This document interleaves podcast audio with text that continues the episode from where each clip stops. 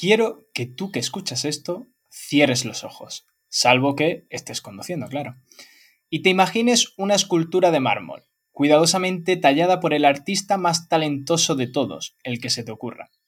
Esta obra de arte no se hizo de la noche a la mañana, sino que fue esculpida con paciencia y dedicación centímetro a centímetro.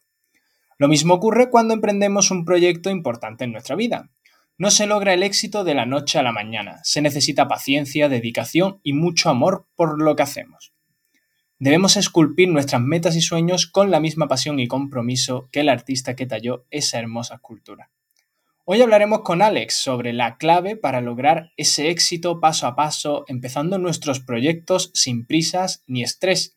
Así como el artista cuidó cada detalle de su obra, nosotros debemos cuidar cada paso que damos en nuestro camino, ser pacientes y perseverantes, recordando que cada pequeño logro nos acerca a nuestra meta.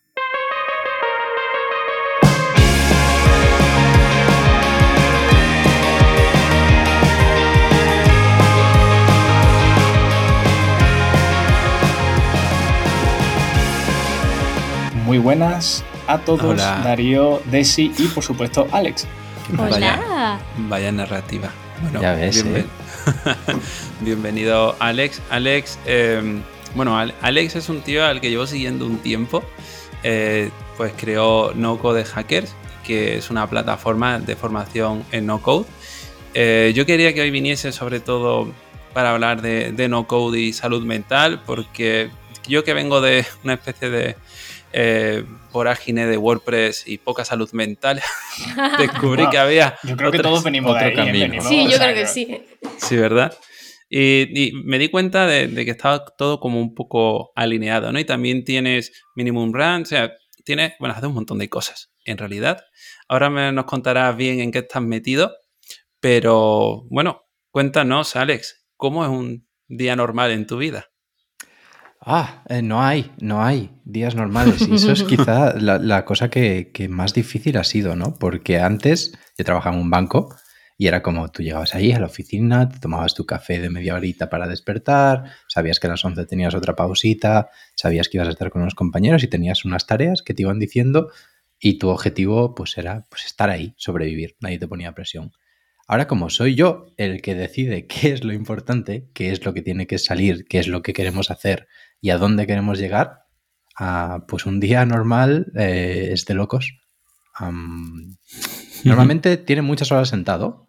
Ah, intento que cada vez sean menos, pero estar aquí, pensar y sobre todo ejecutar, intentar no volvérmelo con el proceso. Bien, bien, bien, bien. ¿Y tú dirías que tu agenda te gusta, aunque sea aleatoria?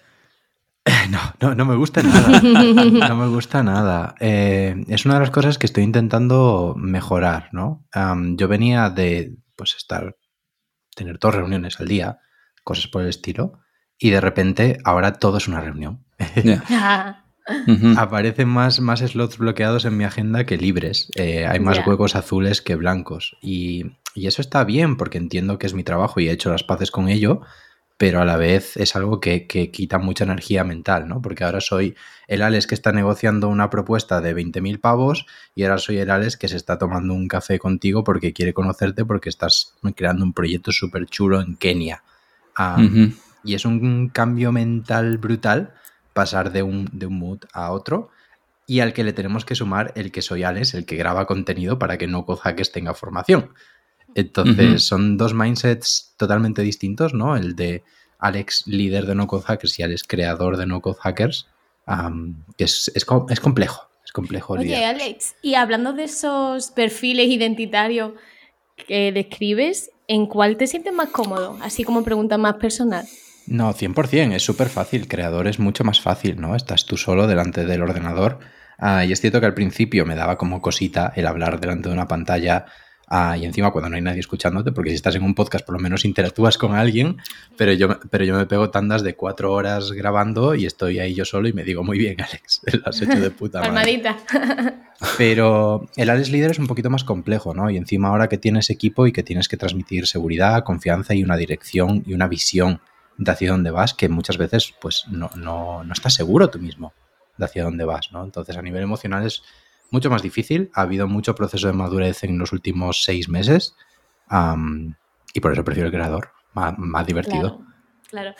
y el Alex líder, y perdonad que, introduzca otra pregunta, cuando hables del Alex líder em, que ha madurado, entiendo, en estos seis meses, porque lo mencionas así, ¿en qué dirección ha madurado? No sé si te refieres a seguridad o hay otras variables que no estamos teniendo en cuenta. ¿En qué dirección?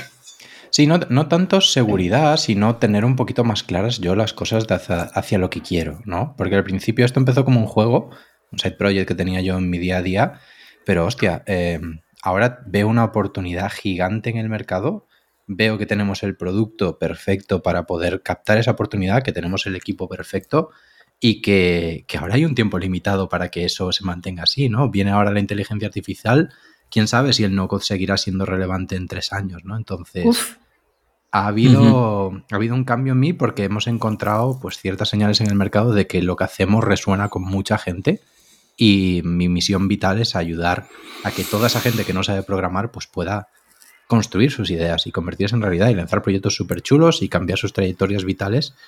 Y me encanta, me apasiona eso y es como, Dios, no me llega el tiempo para, conseguirlo. De hecho, a mí se me, se me viene un poco, ¿no? Cuando te escucho ahí decir eh, un poco el acojone que tenemos todos con el tema de la IA. Eh, yo a ti siempre te tengo como alguien que, al final eh, vive de, sus proyectos y lo hace con, calma. ¿Cómo se gestiona que esa ansiedad, digamos, por el, por el hecho de lo que viene ahí, no te haga de pronto plantearte escalar muy rápido, te hablo de nivel, eh, oye, pues vamos a levantar una ronda que me permita de pronto tener aquí los bolsillos llenos para fichar gente, invertirlo en marketing y de pronto salirte un poco de ese Alex que, a, lo hmm. mejor yo conozco de ti. Hmm. Es muy fácil porque es que he visto a tanta gente quemada eh, por haber levantado rondas. Ah, por suerte, eh, trabajaba antes en Abanca, ¿vale? En la parte de innovación. Entonces estaba en contacto con un montón de gente, ¿no? Y veía el estrés, la carga mental, el... Dios, es que tengo que multiplicar por tres dentro de tres meses porque si no, no levanto la siguiente ronda y tengo que echar a 20 personas.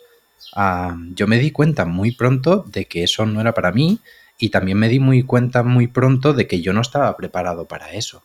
Ah, ni a nivel vital quería asumir todas las consecuencias que tiene eso, ni a nivel de cómo estaba No Hackers en el momento que me compró Minimum Run, estaba para invertir. Aunque me hubieras dado un millón de euros, no sabría qué hacer con ellos.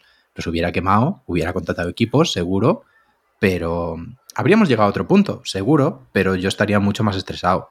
Y para mí eh, es tan importante crear un negocio que, que importe como que yo disfrute el proceso cuando Minimum Run, porque eh, para entendernos, eh, No Code Hackers fue adquirida por Minimum Run, eh, ¿eso a ti no te generó conflicto? O sea, el, el, que de pronto un side project, un proyecto que va escalando, del cual tú, digamos, podrías decir, oye, lo escalo yo solo, lo llevo yo solo y de pronto te llega esa oferta de minimum run y lo vendes. Eso a ti no te generaba ningún tipo de conflicto. Dijiste, toma, para ti, con un lazo y ya está. No, no, no, para nada, para nada. Em, no sé si habéis leído el libro de Paul Oster de 4321, pero es un libro bastante chulo porque habla de una vida paralela en la que pequeñas decisiones en la infancia del, del chaval acaban llevando a cuatro vidas totalmente distintas, ¿no? Y yo me veía, por un lado, el Alex eh, que se mantenía en, bueno, en Minimum Run y que era diseñador en Minimum Run y era, pues, trabajaba en una agencia.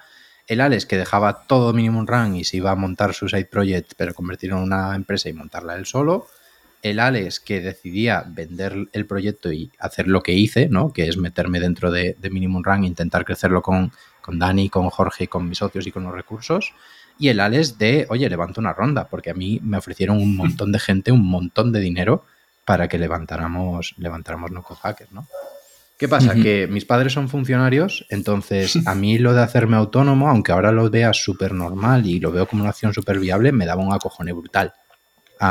entonces, tirando un poquito más hacia el lado de lo seguro y lo cercano y teniendo la inmensa suerte de que es tener a Dani, Jorge, gente como Méndez Altarén a tu lado y Minimum Run, dije, mira, no sé si no Code saldrá bien o no. Ah, estoy dando muchísimo porcentaje de la empresa, pero lo que voy a ganar de aquí a 20 años estoy seguro de que será mucho mejor que si yo ahora me lanzo a la aventura yo solo, porque no va solo de no code hackers y lo que pueda funcionar o no, de que ya había facturado 12.000 euros, o sea, no, no, era nada, nada espectacular, ¿no? Pero el, joder, estar cerca de esta gente, aprender, ver las oportunidades que te dan, eso vale muchísimo dinero, aunque no pague. ¿Crees que estas decisiones son las que han ido protegiendo tu salud mental? Porque en tu podcast hablas habla bastante de salud mental. Me gusta mucho verte, escuchar. Verte, escuchar. Verte, escuchar. Verte, escuchar. He dicho que hoy soy tonto. verte hacer todos esos análisis sobre ti, sobre tus objetivos, sobre cómo hacer las cosas. Me gustaría saber si es esta una de esas decisiones si no, eh, cuáles han sido las que han ido protegiéndote para cuidar tu salud mental. 100%. Em, yo entré con, una condición, es que yo no trabajo los fines de semana. Bueno. Eh, está, no en el pacto de socios, pero sí que está muy claro desde el principio. ¿Por qué? Porque el fin de semana es para mí, para disfrutarlo con mi pareja. Entonces, eso ya de partida ya te cambia el mindset con respecto a, a, la mitificación que tenemos del emprendedor de estoy todo el maldito día trabajando en mi empresa, ¿no? Ahora venimos con la siguiente pregunta, ¿qué es trabajar? En, no cozaques, ¿no?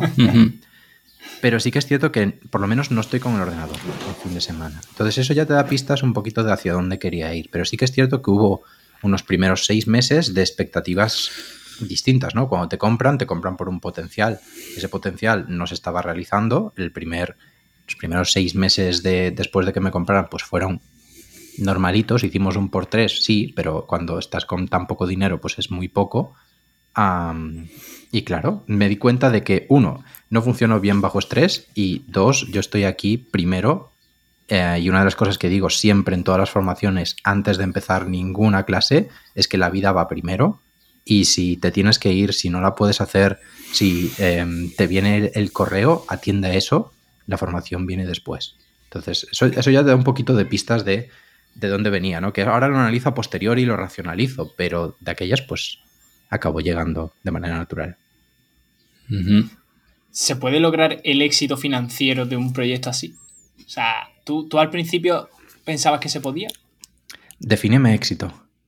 Claro, ahí, ahí va, ¿no? Yo un poco la he tirado ahí de triple, digo, a ver, a ver, a ver qué me cuenta, ¿no? Pero vamos a, a entender ese éxito financiero como el, el, negocio que lo peta, el negocio que sale en una Forbes, el negocio que, que de pronto es adquirido por mm, muchos millones, you know, eh, pero es como, oye, eh, ¿crees que con esa mentalidad tú podías alcanzar realmente eso o realmente es que mm, te daba igual en todo momento?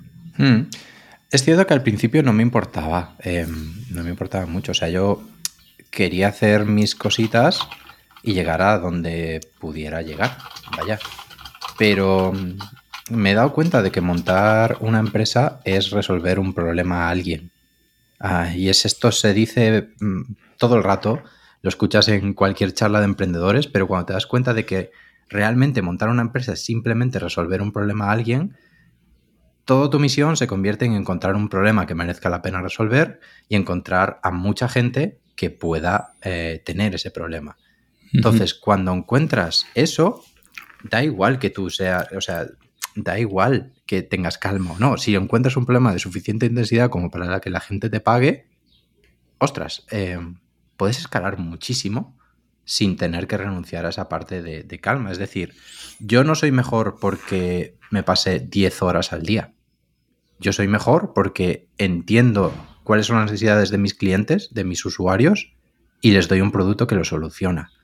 Ah, cuanto mejor haga eso, que es todo lo, que necesitas para encontrar eso es todo lo opuesto a trabajar 12 horas delante de la pantalla, empiezan a pasar cosas interesantes.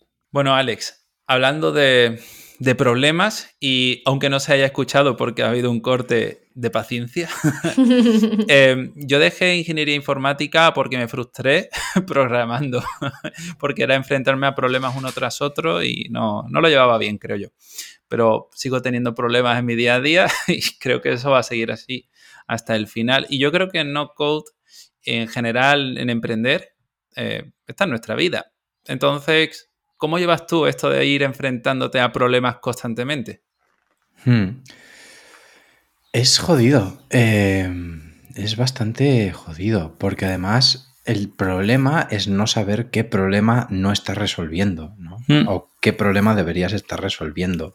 O entender en dónde merece la pena que centres tu, tu esfuerzo, ¿no? Hablo mucho de priorizar y entender dónde va mi trabajo, porque, porque es cierto, ¿no? Lo, lo decía antes. Cuando yo encuentro un problema y un- una solución a ese problema, y todo fluye, es una maravilla, pero normalmente no es así.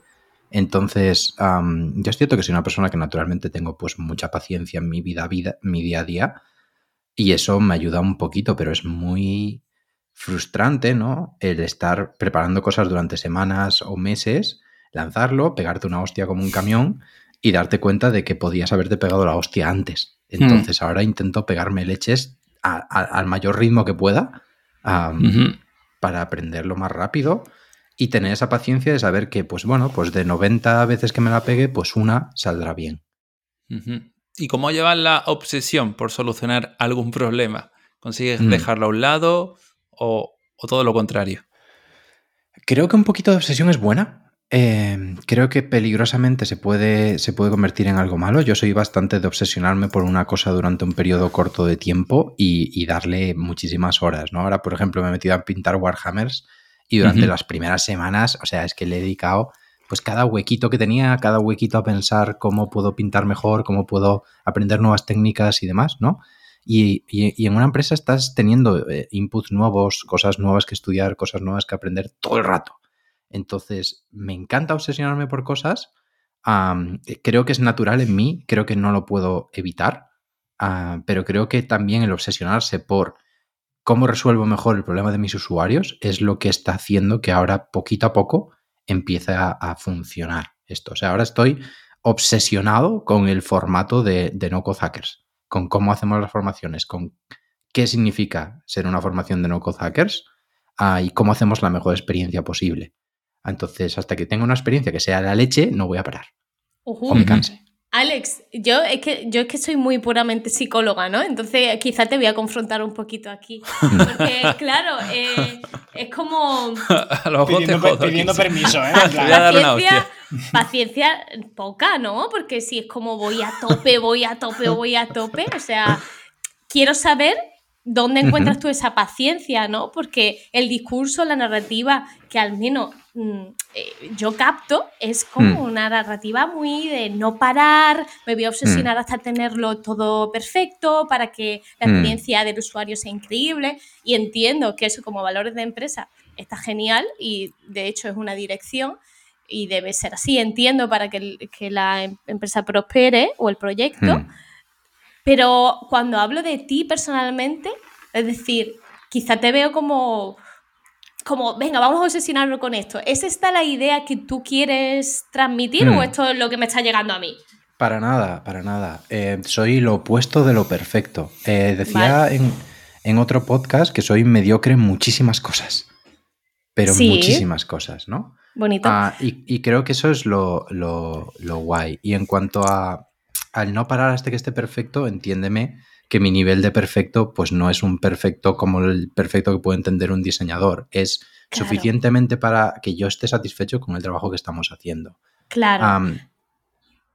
Sí, sí, no, claro, eso es importante, ¿no? ¿Cuál es su... Porque quizá para una persona obsesionarse significa llegar al, máximo al máximo nivel de perfección o de ejecución y para ti significa estar satisfecho con unos criterios que a lo mejor para otras personas podrían ser incluso mediocres, ¿no? Exactamente, eh, exactamente. Y, y ya te digo, vivo rodeado de perfección. O sea, el diseño, Ajá. especialmente en un estudio, es perfección constante, obsesión por el detalle, obsesión por el píxel. Y yo soy, si hubiera esto es una escala y ellos estuvieran aquí, yo estoy acá, ¿vale? Claro. Pero sí que es cierto que lo que comentaba, un poquito de obsesión es, es- es bueno, ¿no? Que esté todo el día rondando en tu cabeza hasta ciertos límites. Sí que separo muy bien ah, cuando digo, mira, pues ya está aquí, hoy no vas a darle más, más cosas. Me viene genial porque de vez en cuando ahí aparecen cosas que dices tú, hostia, ¿cómo no me he dado cuenta de esto? ¿Cómo no estamos haciendo esto? ¿Por qué no estamos mejorando esto otro? Y sí que es difícil y hay que jugar con tener Vale. espacios de desconexión. Eso, eso, ¿no? Porque tu obsesión, em, que la hemos llamado así, ¿es organizada o te invade en todas las áreas de tu vida? Hmm. Me, invade mientras estoy trabajando, ¿vale? Eh, ¿Cuál es el problema? Que no sé cuándo estoy trabajando, ¿vale? Entonces, puedo estar trabajando cuando salgo a correr em, y mi cerebro empieza a pensar en cositas. Ah, intento que no, eh, y dependiendo de la fase de mi vida, me noto que cuando estoy más estresado, em, más intento no pensar cuando estoy haciendo ejercicio o cuando estoy saliendo a dar un paseo, cuando estoy en la compra, en cosas de negocios en general.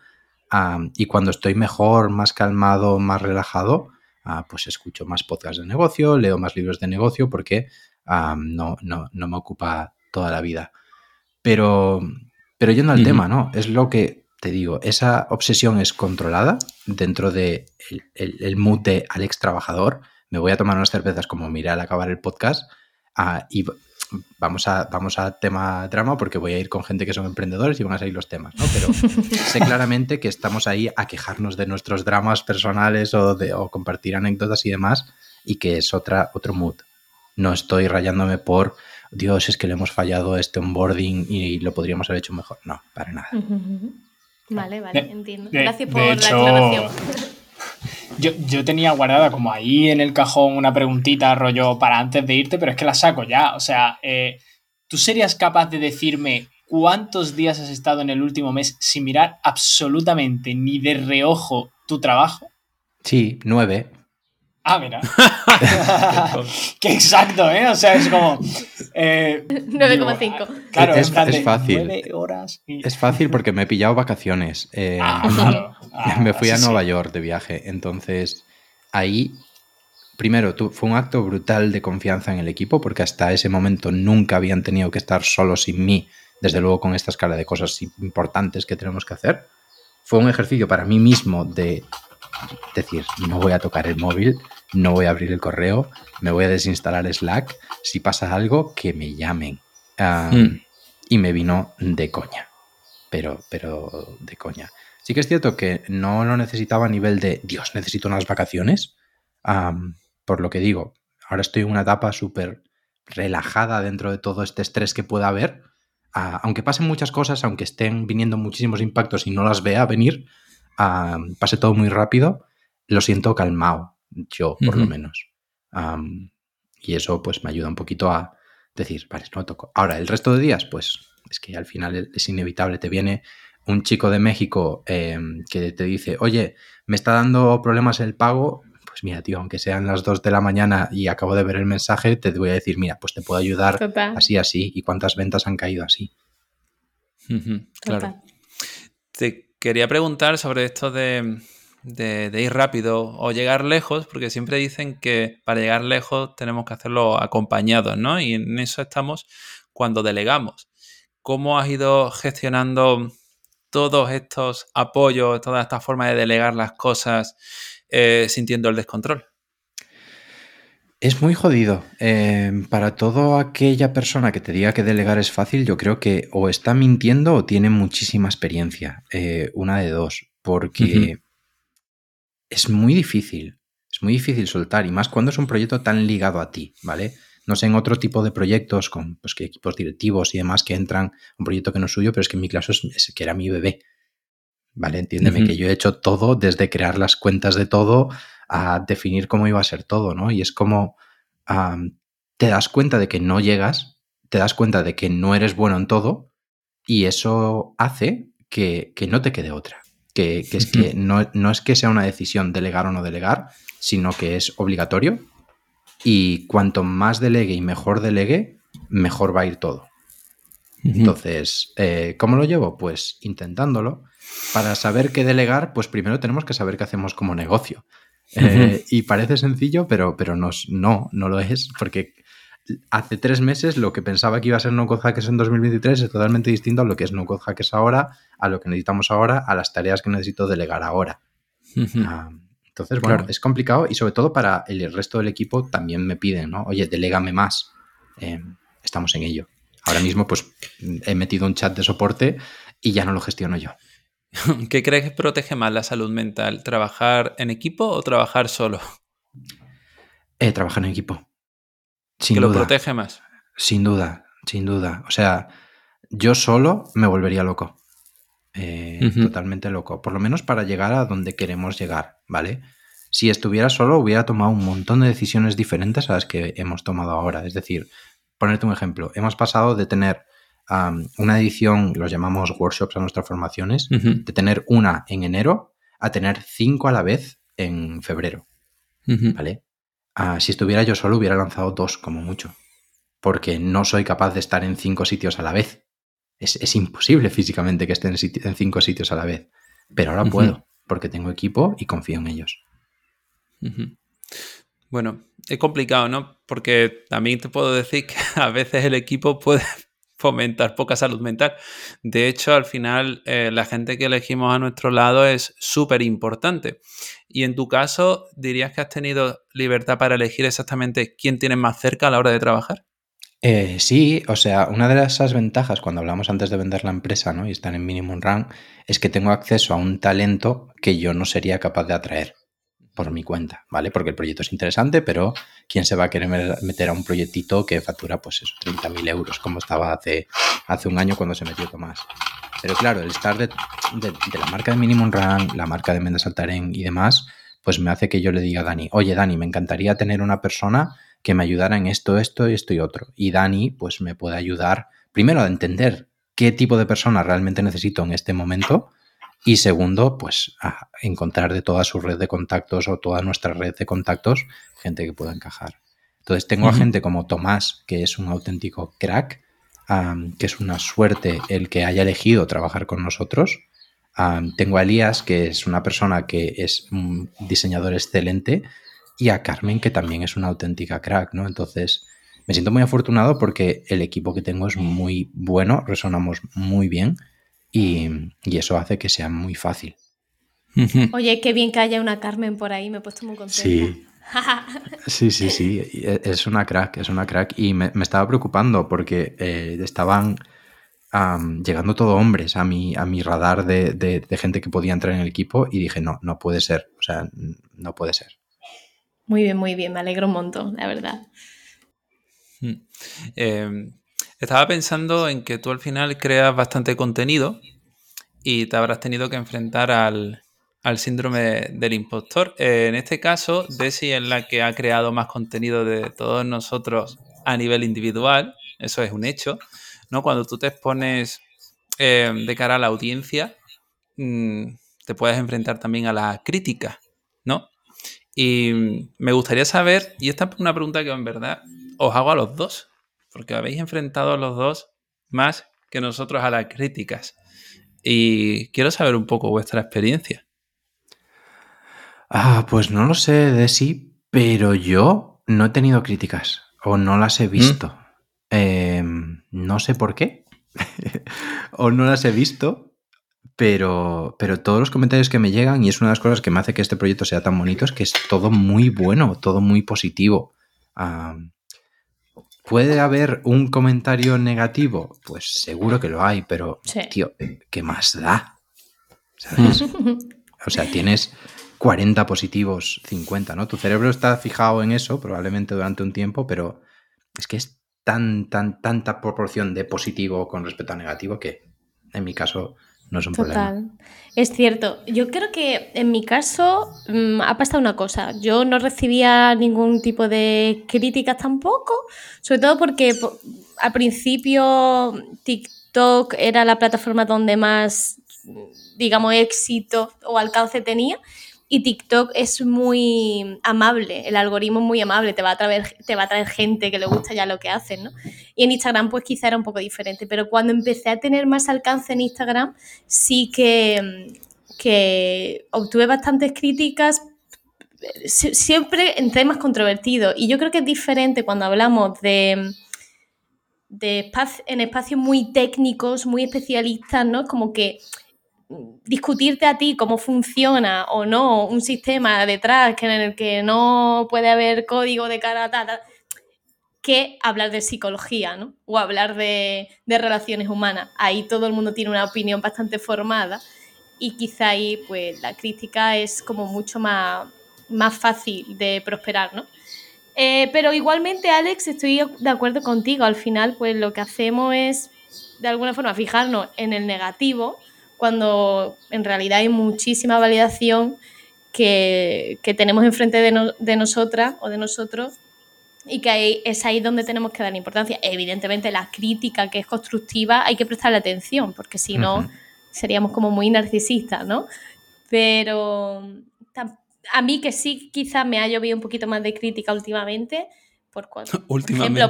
por, sí, sí, por ejemplo, por decir. A ver qué últimamente por, por, decir que, por ejemplo, no, mm, no es justo mandar todo el mundo a terapia, ¿no? Eso ah, ha generado un revuelo entre incluso psicólogas y psicólogos que, pues bueno, eh, hay que gestionar, eso también hay que gestionarlo, sí. Sí, sí. ¿Dirías, Alex, que el sector del no-code está es un factor de riesgo para la, para la salud mental? ¿Dirías que hay casos de depresión y de ansiedad ahí más que en otros sectores o menos incluso? Diría que, diría que menos. Primero, porque es un sector muy joven, muy bebé. Eh, hay muy poca gente, pero la comunidad es súper maja. Hmm, cierto. O sea, pero súper, súper, súper, súper maja. Y esto yo no me lo he encontrado ni en diseño, ni en startups, ni en emprendimiento, ni en finanzas. En, en banca. En banca. Ah, pero aquí es como todo el mundo se apoya, todo el mundo comparte lo que está haciendo. recomendamos trabajo, hasta tengo recomendado a las competencias más directas ah, para algunos trabajos que nosotros no podíamos hacer. Y súper guay. Y, la gente que acaba consiguiendo trabajo de esto está súper contenta. Entonces, yo creo que es un entorno súper positivo. Seguro que en dos años no, porque crece o desaparece, pero, cuando está en movimiento en su infancia es tan bonito. ojalá, ojalá, se mantenga así esa, esa estructura, ¿no? Como que me, parece coherente. Ojalá. Sí, yo creo que irá, irá más. ¿Qué, papel juega para ti, Alex? Eh, eh, porque, claro, la comunidad súper buen rollera, tal, no sé qué. El tema de la colaboración. ¿Tú has visto que realmente esto haya permitido que No Code Hackers crezca? Hmm. O sea, ¿juega un papel fundamental? Yo creo que siempre si das, recibes el doble. Em, entonces, mi actitud ante todas las colaboraciones, y es uno de los principios que tenemos en, en No Code como uno de nuestros valores guía, es colaborar siempre. ¿Vale? es cierto que luego, a base de eso, pues nos hemos pegado alguna hostia con alguna gente y hemos aprendido a colaborar siempre, sí, pero con matices, siempre que vayan alineados a tus valores. ¿Vale? Hay mucha gente que no lo hay. Pero sin duda, o sea, yo la mayoría de, de, veces que, pues, por ejemplo, conecto a una persona con un trabajo, pues luego mete a dos personas en su formación o les habla a cinco personas de nosotros y es, pues yo creo que la única manera de llegar a más gente, ¿no? Ayudar primero y luego ya verás cómo, cómo, cómo acaban siendo tus clientes, si es que acaban siendo tus clientes. me pasó hoy con, con, una persona.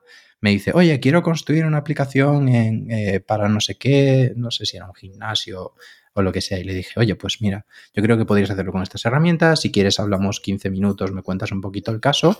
Y mira, pues ha acabado apuntando después a la formación que estamos vendiendo ahora mismo. Ah, pero yo no lo he hecho por vender, yo le he intentado ayudar. Claro. De hecho, em, estaba pensando en que todo el no-code a la vez eh, permite que una única persona construya un negocio con un montón de, de áreas y avanzando un montón de rápido, ¿no?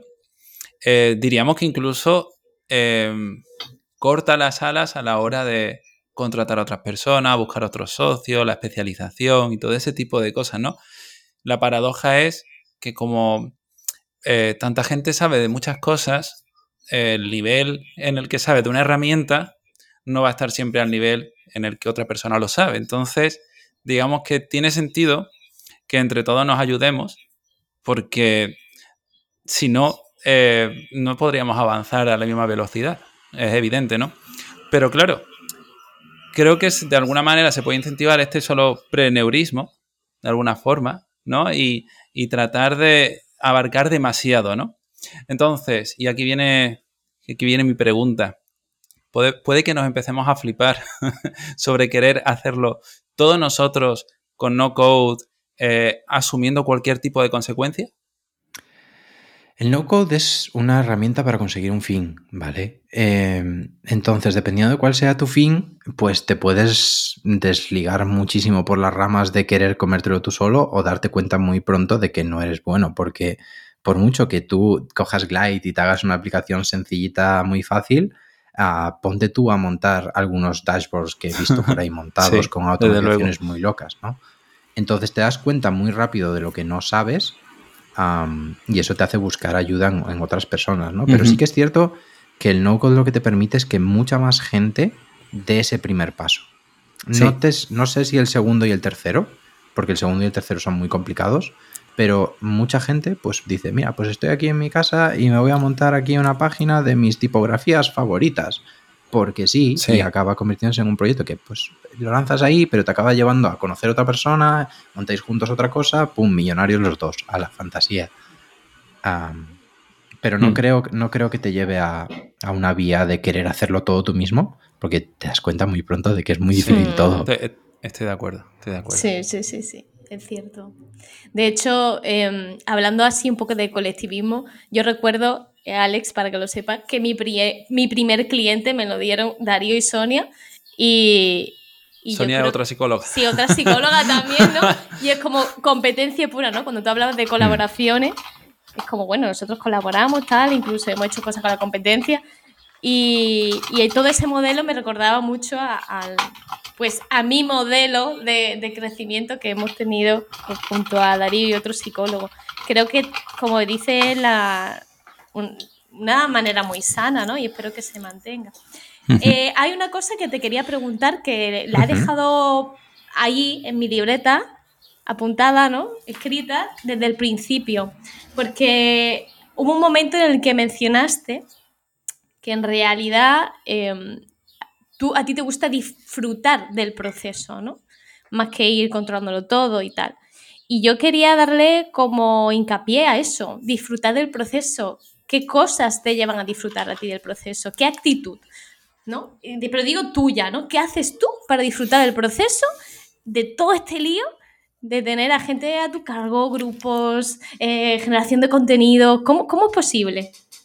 Eh, mira, aquí tengo una, un mantra que me repito muchísimo desde hace como cinco años, que es se celebra todo. Em, hmm. Es un poquito mm. lo que me mantiene me mantiene cuerdo, ¿no? Y, el problema es que me paso la vida celebrando.